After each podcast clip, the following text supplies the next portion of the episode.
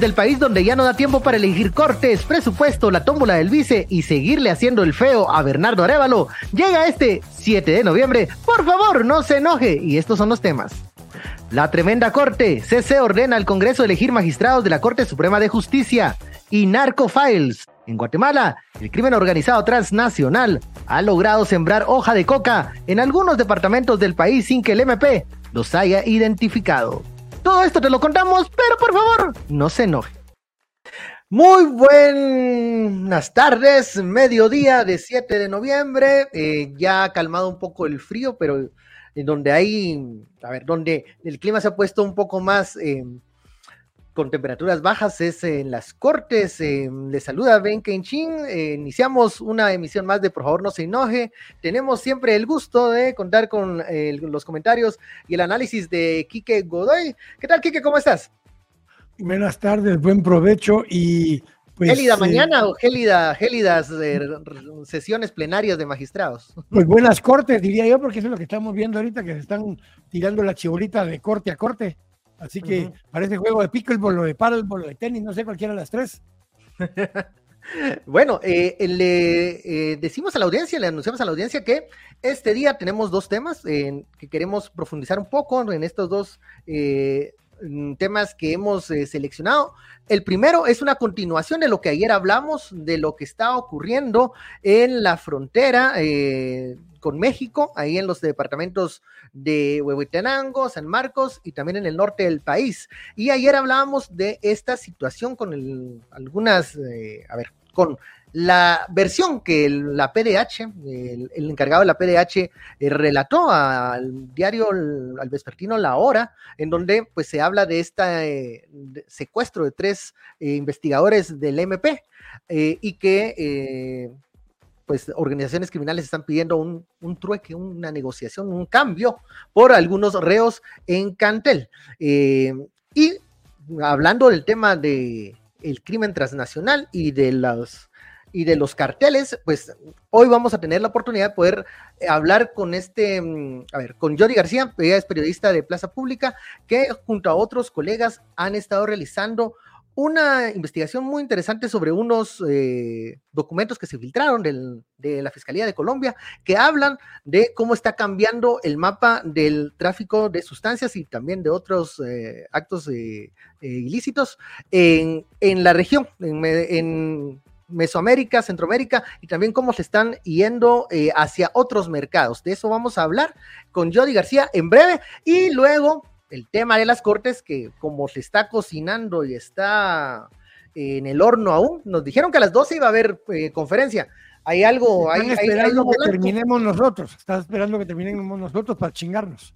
Bueno, ¿qué, ¿cuál es el tema? Preguntarán ustedes. Pues esto de que se están tirando la chibolita, que la corte celestial con la corte de Doña Cuchi, que le dicen a Doña Cuchi ya tiempo fuera, es hora de irse, Congreso de la República, haga su trabajo, ¿Qué va a pasar? El Congreso tiene muchos pendientes y el que mucho abarca, poco aprieta. Así que de eso vamos a estar hablando hoy en la emisión de Por favor, no se enoje. Em, ayer mencionabas algunas cosas del tema de las cortes. Adelantemos solo un poquito una introducción de lo que esperamos para más tarde. Es que un poco lo, que, lo que estamos viendo es que aparentemente la Corte Suprema de Justicia no está rindiendo. O sea, le extendieron y le estuvieron eh, mangoneando para que siguiera y se, eh, se, relanzara por un año más, porque están en la siguiente magistratura ya. Ya están en la siguiente magistratura. Van cuatro de los cinco años que tiene la magistratura. Y lo que están buscando ellos ahora es decirles ya no. Como no nos hacen caso, como no quieren actuar en contra de los magistrados del TSE y como el Congreso tampoco quiere entrarle ni a la vicepresidente ni al magistrado del TSE, ahora viene la Corte de Constitucionalidad y le ordena al Congreso que conozca eh, la, la, orden que ya tenían, pero hacen una cosa que era la clave. Flexibilizaron la sentencia. La Corte original dice que tienen que hacer de viva voz cada diputado acerca de cada candidato, que son más de 200 y pico, porque incluye salas. Eh, las apelaciones. Ajá. Entonces les dijeron, miren, ya olvídense de decir de vida, viva voz cualquier cosa, solo voten, por vida suya voten. Y de aquí al 30 de, noviembre, y si no todo lo lograron de aquí al 30 de noviembre, hasta el 15 de diciembre en sesión permanente, hasta que elijan a la nueva corte. Ese es un castigo o un bluff? ¿Es un castigo o un bluff? Porque yo no he visto la sentencia y a varios amigos abogados les he pedido y no han visto la sentencia. Entonces puede ser que es solo un bluff para obligarlos a que reaccionaran. En todo caso, parece hasta el momento haber cumplido su objetivo, si fue o no, si es un bluff o no, eh, porque los magistrados de la Corte Suprema pues se reunieron así eh, rápidamente para eh, pues tratar de adelantar esos temas que pareciera están poniéndolos en peligro, ya no son. vamos, a hablar de eso. Ahora vamos a hablar de eso más información de la conferencia. En este momento tenemos eh, ya con nosotros, en eh, producción ya nos ha avisado, eh, en enlace a la periodista Jody García de Plaza Pública. ¿Qué tal, Jody? Qué gusto tenerte por acá. Hola, buenos días o buenas tardes. Gracias por invitarme. Estamos a mitad del día, así que pueden ser las dos cosas. Jody, quería que nos contaras sobre este esfuerzo de varios medios de comunicación en la investigación de un tema sobre narcotráfico que se genera en Colombia, pero que mm, gracias a, los esfuerzos de varios eh, periodistas, pues ha dado mucha luz en lo que es el crimen transnacional y, y en lo que respecta a Guatemala, ¿qué resultados han arrojado y cómo han realizado este trabajo, Jody? Sí, bueno, pues muchas gracias. Justo ayer salió este proyecto que se llama Narcofiles, que surge de una filtración de correos electrónicos de la Fiscalía de Colombia, que recibió en su momento este grupo de activistas llamado Guatemala Leaks. Entonces, él, estas personas deciden darle acceso a los correos a un grupo de periodistas dirigidos por OCCRP y CLIP, que es el Centro Latinoamericano de Periodismo de Investigación, y bueno, ya se contactan con socios de ahí sí que de todo el mundo.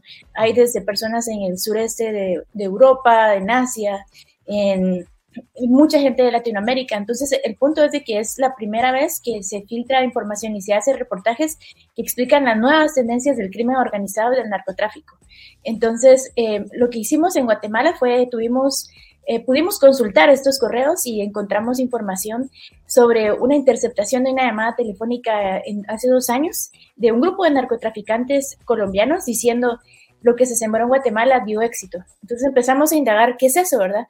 Y lo que estaban hablando era que experimentaron grupos en sembrar hoja de coca en el país, específicamente la variante peruana, y esta dio resultados. Entonces, en cinco años Em, el país se ha evolucionado de ser un país, Guatemala, de ser un país de paso de tráfico de drogas, a convertirse ya en un país productor de pasta para coca. Eso no significa que aquí se esté realizando el proceso de convertirlo en clorhidrato de cocaína, que es el producto final, el polvo blanco.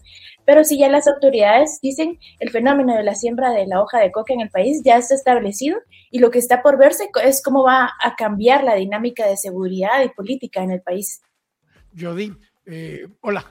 Eh, en, un momento dado, en el 2012 eh, al 2016 más o menos, cuando estaba Mauricio López Bonilla de, ministro, se habló mucho, que por cierto tiene pendiente una extradición por tema de narcotráfico, se especuló mucho de que habíamos pasado a producir incluso drogas sintéticas y otro tipo de productos acá, que ya estábamos pasando de un lugar de tránsito ya a un lugar donde producíamos parte de la, de la droga.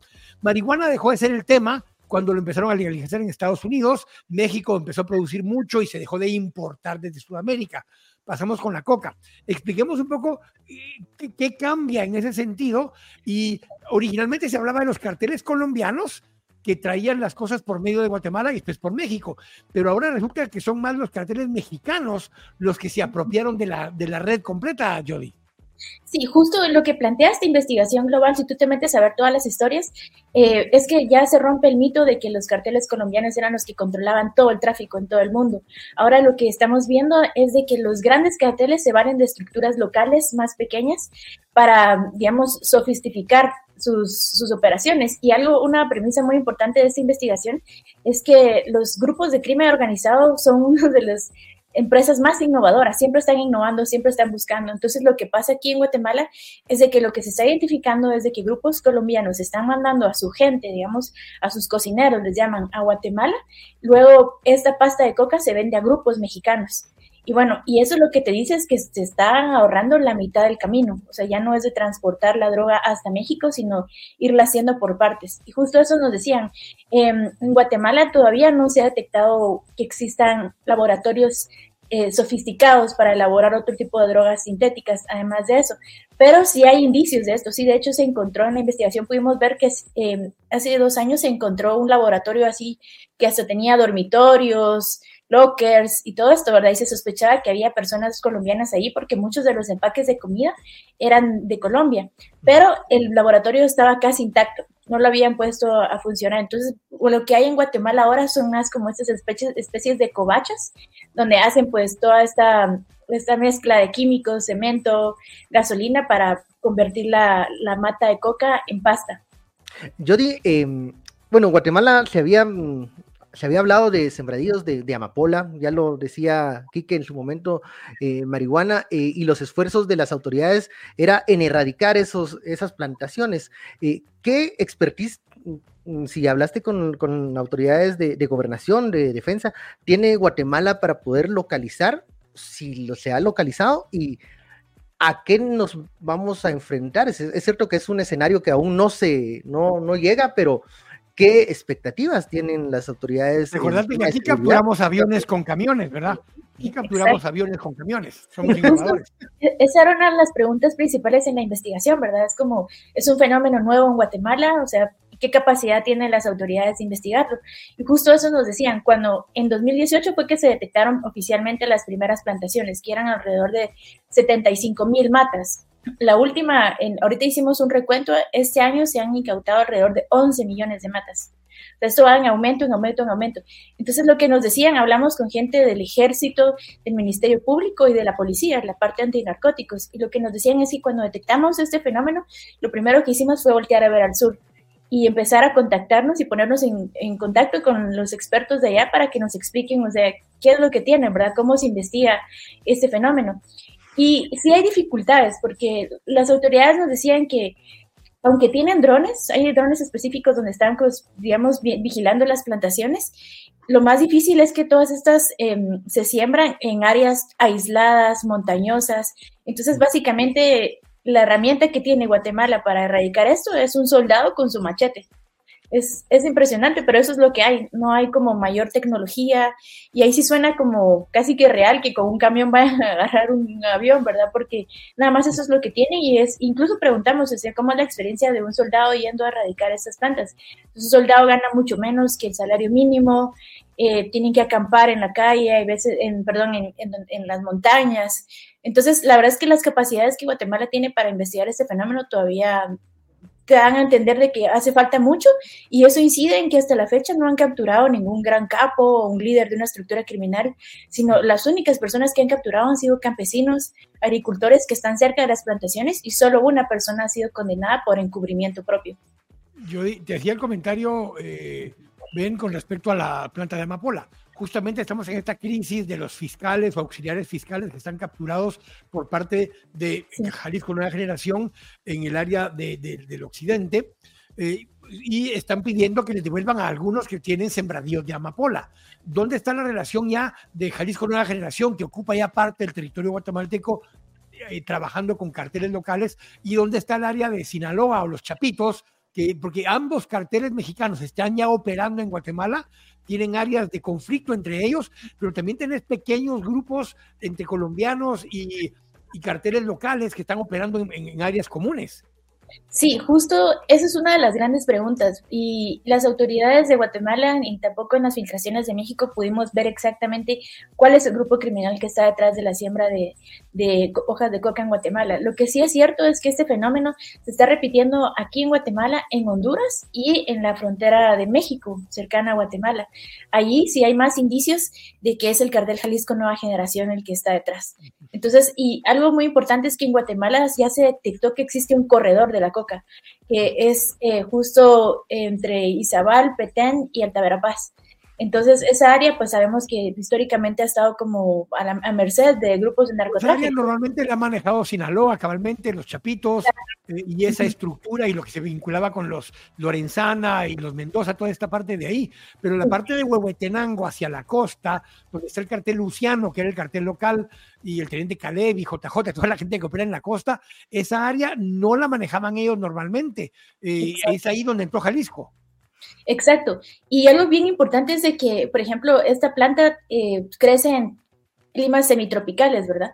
Pero como están experimentando y variando, detectamos y las autoridades también lo detectaron de que están plantando, por ejemplo, en Tacaná, en áreas donde históricamente se sembraba amapola, por ejemplo. O, por ejemplo, en Santa Rosa, o sea, áreas como más secas. ¿verdad? Entonces, la planta, pues, como dicen, ¿verdad? Es como muy agradecida, entonces no necesita más que un poco de lluvia y sol para crecer. Y esa es la gran pregunta, o sea, ¿qué, qué va a pasar ahora? Y nos lo decía la gente del ejército lo que vemos es que van a empezar a haber posibles conflictos de territorio de parte de estos grandes grupos de narcotráfico.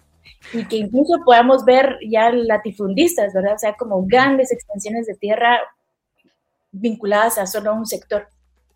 Eh, eh, nos preguntan en la audiencia el, concepto de pasta de coca, eh, ¿qué significa eso y cuáles son, digamos, las fases de la producción de, de lo que normalmente se, se vende ilegalmente ya en la calle o al consumidor final. Eh, más o menos, ¿cómo es ese proceso? ¿Cuánto lleva? Y como nos has dicho, se han encontrado laboratorios, pero han sido muy rústicos.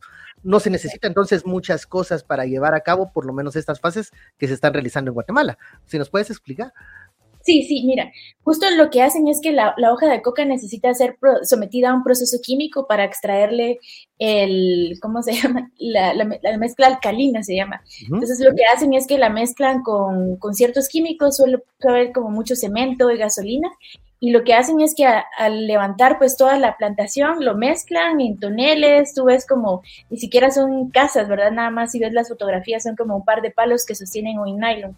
Entonces lo que hacen es que hacen esta mezcla y luego se, se vuelve como una pasta viscosa, ¿verdad? Que se ve como un tamal, como un tamal. Entonces eso es lo que están haciendo, se lo llevan es interesante de que se lo, bueno, lo transportan para México, lo que sabemos. Es interesante de que hasta la fecha Guatemala no ha hecho una incautación de un vehículo que esté transportando pasta de coca. Pasta de coca, ajá. No, no lo han hecho.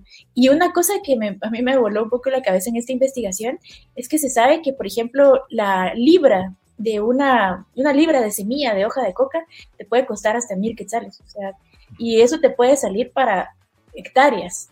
Entonces, la verdad es que sí, no sabemos tampoco quién la está vendiendo, pero se sabe que las autoridades hicieron este cálculo de que una libra la compras en el mercado negro, por así decirlo, y ya haces tu siembra y, ya, pero, pero no, la, no, no, no se ha detectado, como te decía, que, que esta pasta pase por el proceso para convertirse ya en polvo. Eso ya sería una nueva escala en este fenómeno criminal. Y al menos esto se registra en México, esta última fase. La... sí se registra en México. Y luego de México se va a Europa. Y ahí, mira, o sea, cuando hicimos esta investigación es que es impresionante las cantidades de dinero que se hablan. Es como las, los grupos criminales tienen hasta sus asesores financieros, por ejemplo, donde están haciendo transacciones y pudimos escuchar de un caso, ¿verdad? Donde estaban hablando de, de, de hacer una transferencia de casi 100 millones de dólares, transferencia bancaria y el asesor financiero le decía como, hey, pero mejor menos, ¿verdad? Probemos primero para ver si nos funciona. Entonces, al final, eh, lo que plantea toda esta investigación es que el crimen organizado trae corrupción, pero también rebota en muchísimo más crímenes, crímenes financieros, crímenes ambientales, crímenes, más, mucha más violencia. Gabriel, cuéntanos, cuéntanos un poquito eh, dónde pueden. Yo sé que ahorita el primero de los archivos que salió fue este de la producción en, la región, pero hablemos de la cadenita, de, dónde pueden encontrar estos, estas eh, informaciones y qué más, qué más van a seguir publicando. Sí, mira, justo pues ayer en Plaza Pública, en esta alianza con, con, cinco medios que se llama Guatemala Leaks, publicamos la historia de Guatemala, o sea, el capítulo de Guatemala, que es toda esta explicación de cómo la coca pues ha ido aumentando y cómo puede cambiar el fenómeno del país. Pero hay historias de Colombia. Por ejemplo, hoy el presidente Gustavo Petro eh, reaccionó a una investigación de los colegas de AI y dijo que va a repensar su política de drogas con base a lo que está pasando. Pero también si ustedes entran a la página, se llama OCCRP, que significa Organized Crime Corruption and Reporting Project, ahí pueden encontrar, hay una historia muy buena que se llama El Gran Salto a Europa. Entonces, está muy bien explicado y, y tiene muchísimos mapas, es, es interactivo, entonces aquí así te te explica cómo es la cooperación global entre grupos de crimen organizado para llevar una, una, una libra, o sea, un paquete de pasta de coca hasta Europa. Y cómo en Europa pues ya está vinculado a, otro grupo de, crimen organizado que realiza como drogas sintéticas. hablando justamente de eso, en la última parte del programa vamos a hablar de la otra vertiente del crimen organizado, que es la corrupción, ¿verdad? Eh, que es toda la estructura, lo, lo, explicaba Jody, o sea, una cosa es la producción, el traslado y esa negociación, pero otra cosa es cómo eso se permite que funcione, cómo se aceita la maquinaria en los países para el que los capturen, si los capturan, cómo no los enjuician, si los enjuician, cómo no los sentencian, si los sentencian, cómo los protegen en la cárcel, y si están en la cárcel, cómo salen, porque toda esa parte de la estructura es la que tienen que poder manejar. Y, eso solo me lleva a una última pregunta que me imagino que, que es la que ustedes también están esperando ahí con el equipo de Plaza Pública. Eh, ¿Hay una reacción oficial de parte de gobierno de esta información? Yo sé que ustedes han realizado una investigación, pero digamos una postura o una, una reacción oficial de lo que revela el reportaje. Mira, ahorita no hemos tenido como mayor reacción de parte del gobierno porque de hecho para hacer esta investigación una parte clave era hablar con las tres instituciones públicas que están involucradas, ¿verdad? Entonces el gobierno, eh, la policía, el ejército, el Ministerio Público pues ya sabían que estábamos investigando este tema, entonces de hecho nos eh, mostraron mucho interés, ¿verdad? Porque es un fenómeno que no se ha explicado como tal en Guatemala y, lo que te decía, se supone que está todavía en investigación, entonces, pues yo creo que había interés en qué podíamos aportar nosotros a, entender el fenómeno que ellos están enfrentando hasta este momento. Bueno, em, agradecemos eh, este espacio de entrevista con Jody, Jody García. Em, para que también le invites a la, a la, audiencia a que sigan estos reportajes. ¿En dónde los vamos a poder encontrar, Jody? Sí, mira, puedes entrar a la página de Plaza Pública para Ojo con mi piso, no ficción con criterio, o Cote para ver el capítulo de Guatemala. Y yo ahorita les compartí por el chat el, link, por si ustedes lo pueden compartir con su audiencia, donde está el proyecto general y donde les conté que está todo este camino del gran salto a Europa. lo van a ver y es, está demasiado bueno. O sea, y aquí, como decían, se vinculan no solo los grupos de crimen organizado, sino grupos también oficiales y legales, ¿verdad? Como se mezcla esto, eh, eh, encontramos financieros. financieros, exacto. Muy bien, muchísimas gracias Jody García y gracias por esta explicación y este reportaje y estos esfuerzos que están haciendo con Narcofiles. Ya le hacemos la invitación a toda la audiencia para que sigan de cerca estos reportajes y bueno, conozcamos qué está pasando con ese mercado de, de la coca y hasta dónde se está expandiendo y qué va a pasar con Guatemala. Muchas gracias Jody. Muchas gracias a ustedes. Hasta luego.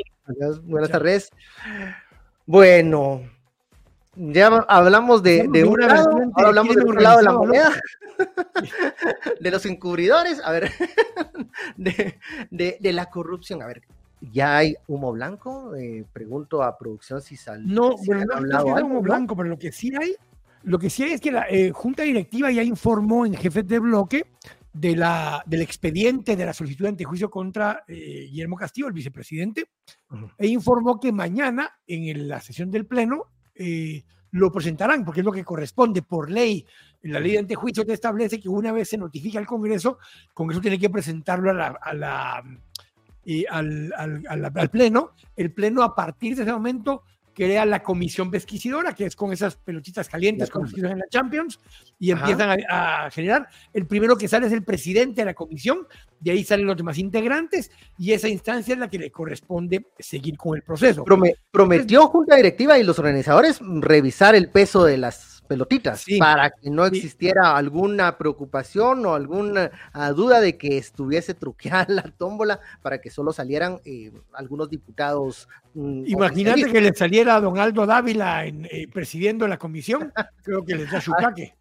Bueno, eh, y eso, hay expectativa de eso mañana, pero hay otros temas que si esto se confirma y la Corte Suprema de Justicia no conoce los mm, antejuicios de los magistrados en este pleno, eh, yo creo que se encuentran en un rincón o en una situación muy difícil eh, en este laberinto de procedimientos y de procesos. Eh, la, CC convocó a esa conferencia de prensa a las 12, acaba de empezar hace unos minutos. yo no he tenido acceso al expediente, o sea, a la resolución, a la sentencia yo todavía hubiera tenido dudas hasta hace unos minutos si había sido un bluff, solo para ver si reaccionaba la Corte Suprema, porque una vez en este paso están presionando a dos instancias. Están presionando a la Corte Suprema de Justicia para que conozca o acelere el conocimiento de los expedientes de retiro de antejuicio contra los magistrados del TSE, que son ocho en este caso, los ocho que existen, cinco titulares, tres suplentes. Dos suplentes renunciaron ya hace unos meses. Uno nunca tomó posesión, de hecho. Y lo otro es que están presionando al Congreso ahora, diciendo, mire, tiene hasta el 30 de noviembre para conocer eh, el proceso de nombrar la nueva Corte de Constitucionalidad, la nueva Corte Suprema de Justicia. Sería el 30 de noviembre, final del periodo ordinario.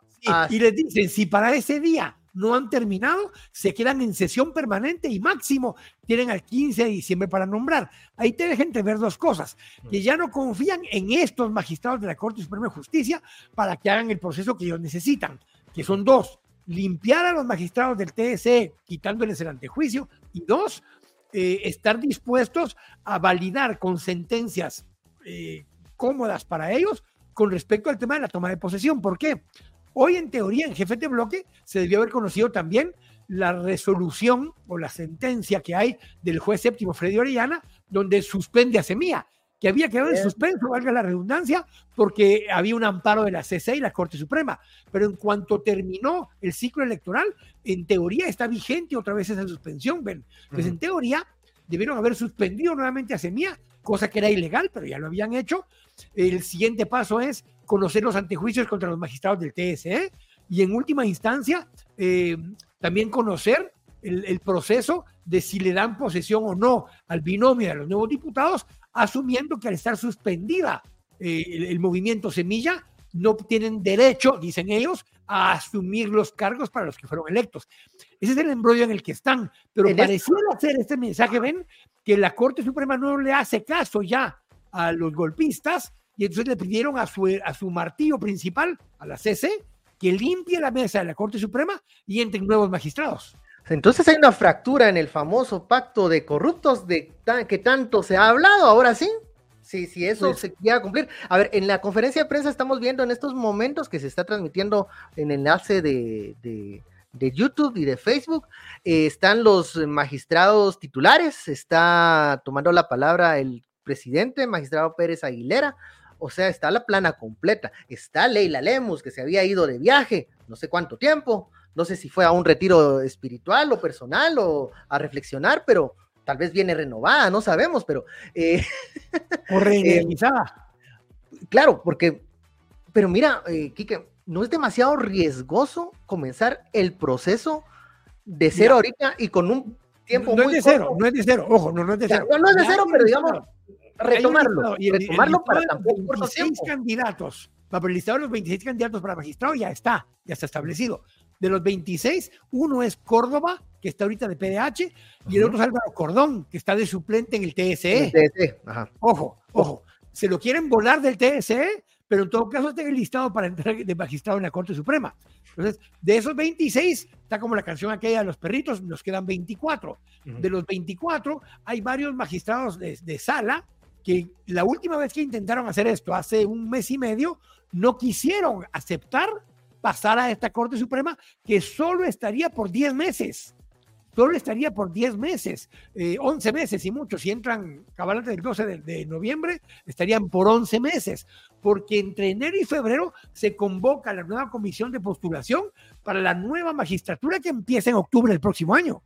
Ahora, eh, estos magistrados que Mm, si se cumple lo ordenado por la CC, deberían de estar eh, seleccionados para a más tardar el 12 de diciembre, Ajá, 15 de diciembre, em, estarían por un año. 10 meses. 10 meses. Por meses. Una tarea de desgaste increíble que sería hacerse cargo de la, de la peña. que, si quisieras eh, participar nuevamente en la nueva comisión que se convoca a partir de enero o febrero, tendrías el desgaste de haber cargado con lo que sea que haya sido el encargo que te mandaron ahorita en estos próximos días de mandar a, que no tome posesión Que te dificulta una posible elección para un periodo de cinco años, o sea, si, si ahorita... Con diputados nuevos, con diputados, nuevos, que van a elegir, porque son 90 diputados nuevos. O sea, eh, yo no la veo fácil. No la veo. Yo aún creería que hubiese sido un bluff, pero ya con lo que está diciendo Pérez Aguilera, que está dando ahí algunas, un tipo de como explicaciones, argumentaciones de por qué se habían tardado en este tema, pues se habían tardado por lo que sabemos que se habían tardado, pero ahora ya no convino, porque ya no está dando resultado del el trato. Eh, solo, aclaremos esto bien a la gente. Dos cosas. Una, eh, nada, ah, no, no, esa era otra cosa. Nada, eh, dos, dos cosas. La primera es que el proceso no se ha terminado de ejecutar. Eh, todos argumentan que aquel famoso eh, amparo que metió eh, la Fundación MAC y que no sé qué, no, ese es lo que obligaba, es que, es que se repitiera el proceso. Bueno, pero se pudo haber hecho hace cuatro años. Claro. Y no lo hicieron porque no quisieron cambiar a los magistrados. Ahora ya está integrado, pero habían puesto una, una condición que tenían que decir de viva voz con respecto a cada candidato si consideraban que era idóneo, si consideraban que era capaz y si consideraban que tenía la posibilidad para, para poder ejercer el cargo.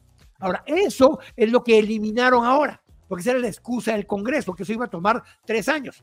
Hace cuatro años dijeron que iba a tomar tres años, ya lo hubieran hecho, si hubieran querido. De hecho, los días miércoles, si te recordás, la agenda era exclusivamente para conocer el tema y nunca hubo integración de pleno para poder conocer el tema. Siempre estaba al final de la agenda. Siempre estaba ahora, plantean y les dicen, miren pues, ya no tienen que hacer eso, solo voten por vida suya, solo voten, elijan de una vez.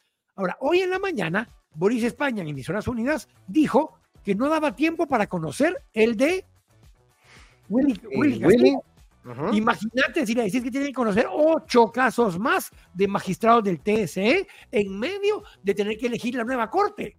Se les están pidiendo que más que en chicle, coman, silben y aplaudan al mismo tiempo, pero con el trasero.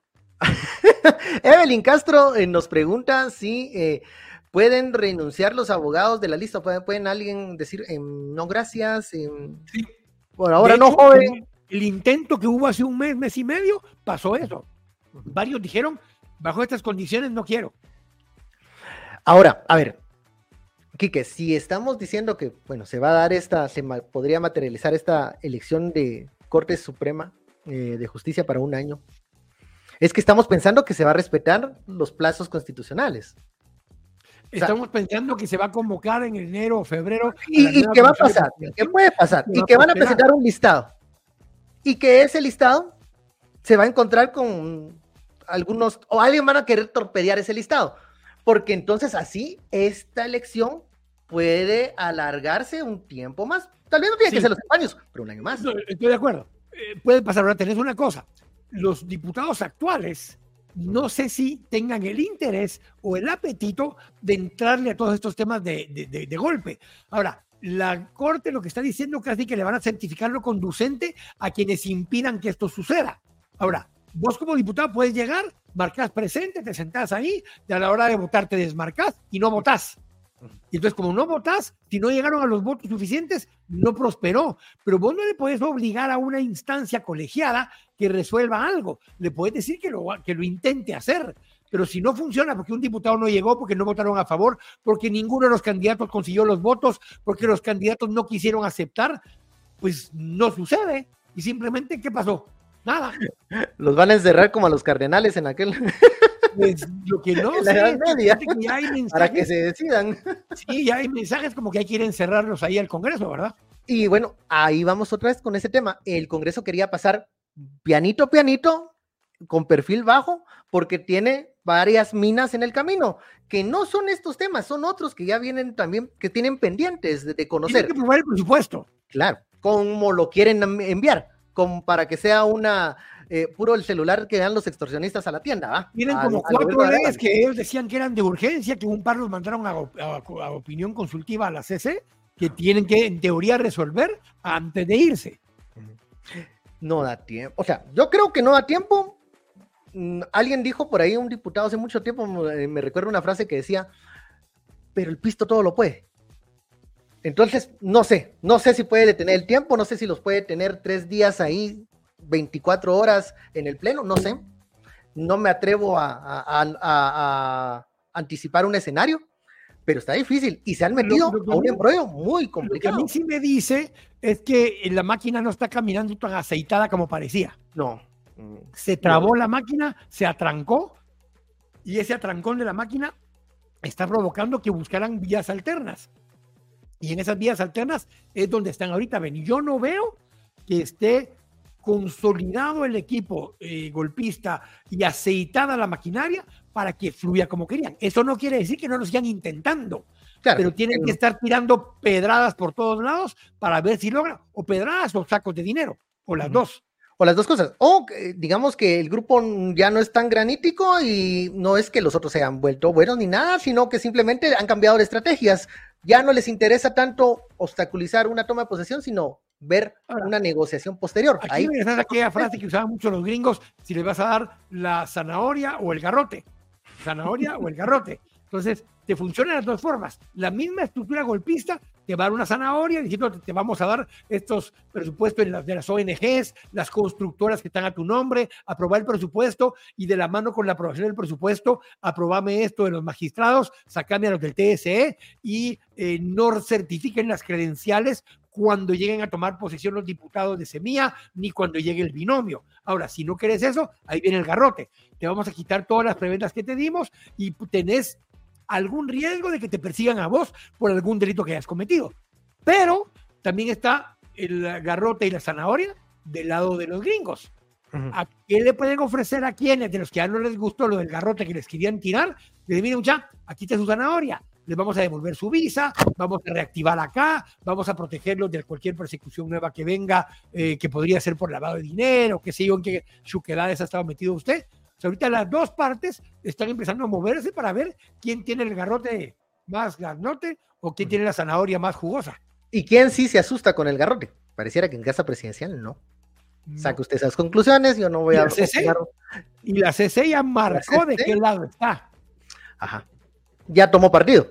Eh, bueno, yo creo que esto está, mañana va a seguir el tema, va a estar muy interesante para ver ¿Qué va a hacer el Congreso de la República? Un Congreso que va de salida también.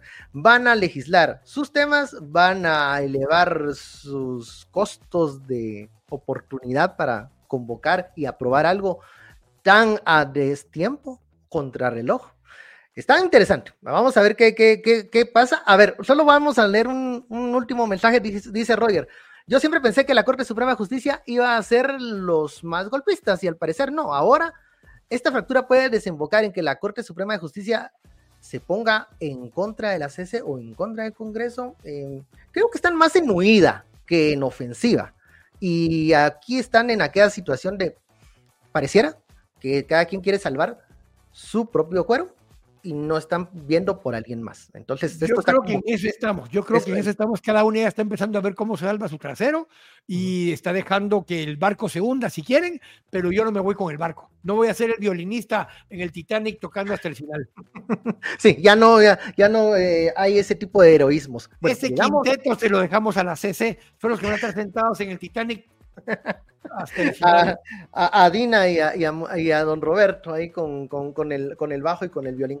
Bueno, llegamos al final de, este, de esta emisión. Se extendió un poquito, pero valió la pena. Está muy interesante. Le invitamos a la audiencia que puedan siempre seguir el programa, ya sea en las plataformas de podcast, donde estamos en eh, Spotify, Google Podcast y Apple Podcast, y también en nuestras redes sociales. Pueden darnos suscribir, like y eh, compartirlo para que esto pueda llegar a más personas. Si nos quieren inventar la madre, también lo pueden hacer, igual nos genera tráfico, no tengan pena. Y si nos escriben y me insultan, por favor, sin faltas de ortografía, por favor. Mm, solo pido que hayan terminado la primaria para que me maltraten. Entonces, con eso ya tienen, tienen eh, vía libre para hacerlo. Bueno, llegamos al final de esto, ya lo saben, estamos también todo de lunes a viernes en la Red TV y nos seguimos viendo mañana a mediodía con muchas noticias y análisis. Y si usted está en eso y está en esos comentarios, por favor, no se enoje. Vaya a almorzar, coman, pónganse, pónganse de acuerdo en algo. Hasta mañana, jóvenes. Nos vemos. Chao.